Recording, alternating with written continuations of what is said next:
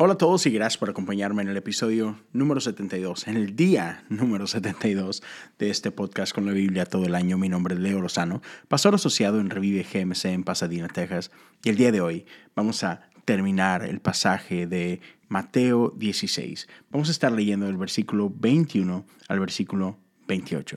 Yo estoy leyendo la nueva traducción viviente, pero tú puedes acompañarme con cualquier ah, traducción que tengas enfrente de ti. Lo importante es que aquí estamos un día más, pasando tiempo en la palabra de Dios y meditando a lo largo del día en lo que Dios quiere para nosotros a través de este pasaje.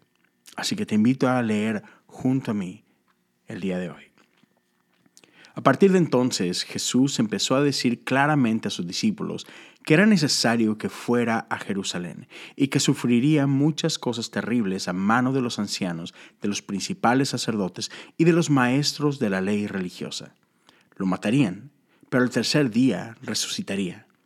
Entonces Pedro lo llevó aparte y comenzó a reprenderlo por decir semejantes cosas. Dios nos libre, Señor, dijo, eso jamás te sucederá a ti. Jesús se dirigió a Pedro y le dijo, Aléjate de mí, Satanás. Representas una trampa peligrosa para mí. Ve las cosas solamente desde el punto de vista humano, no desde el punto de vista de Dios.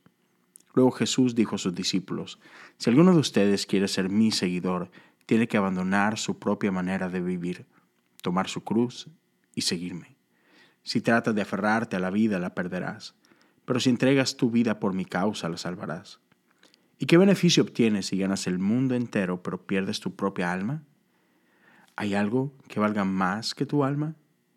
Pues el Hijo del Hombre vendrá con sus ángeles en la gloria de su Padre y juzgará a cada persona de acuerdo con sus acciones. Les digo la verdad, algunos de los que están aquí ahora no morirán antes de ver al Hijo del Hombre llegar en su reino. Es la palabra de Dios para el pueblo de Dios. Damos gracias a Dios por su palabra. Hay bastante ah, que pudiéramos decir y profundizar respecto a estas palabras de Jesús.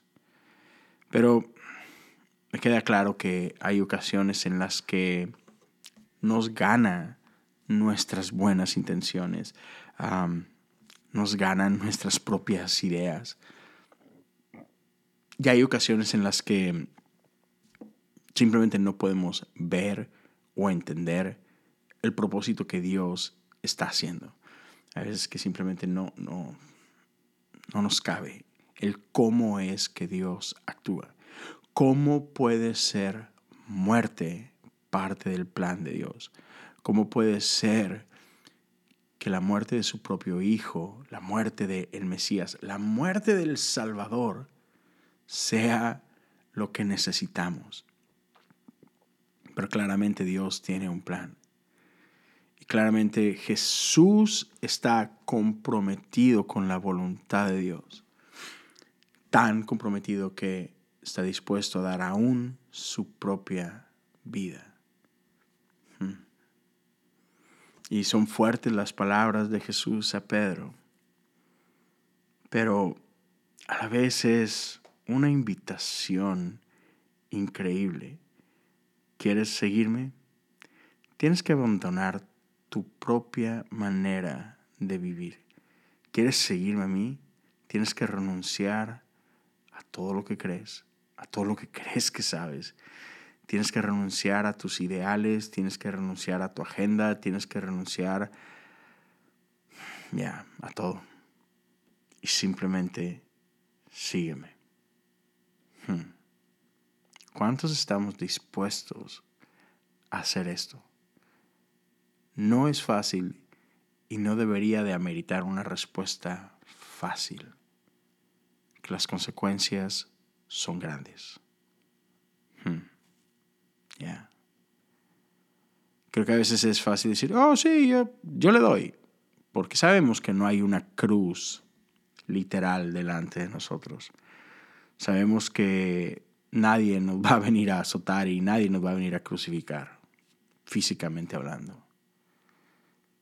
Pero hmm, hay mucho a lo que tenemos que morir. Y hay ocasiones en las que esa muerte es aún más difícil que una muerte física. Hay mucho que pensar el día de hoy. Hmm.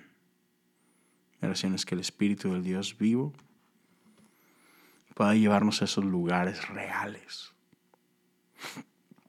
Y que el Espíritu del Dios vivo nos dé la fuerza, la capacidad, la interesa, la valentía, el compromiso que necesitamos para vivir una vida con Jesús en el centro. Hmm. Gracias por acompañarme el día de hoy.